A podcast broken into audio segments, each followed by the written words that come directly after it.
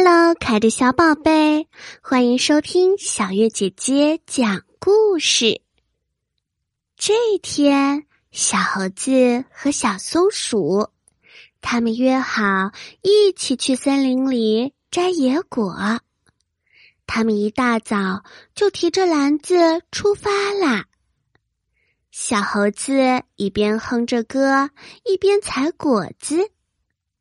他突然看到前面有一个又大又红的果子，他心想：这个果子一定很甜吧！我要把它摘下来和小松鼠炫耀。他刚走到那儿的时候，发现小松鼠也走到那儿了。他说：“这个果子是我先发现的。”应该我摘。小松鼠却说：“才不是呢！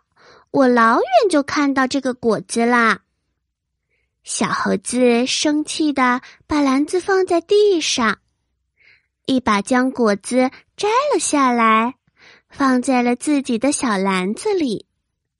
小松鼠也不甘示弱，它把果子抢了过来。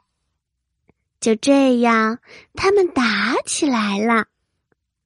他们越打越激烈，这个红果子不小心掉了出来，被一只小偷老鼠偷偷的给搬走了。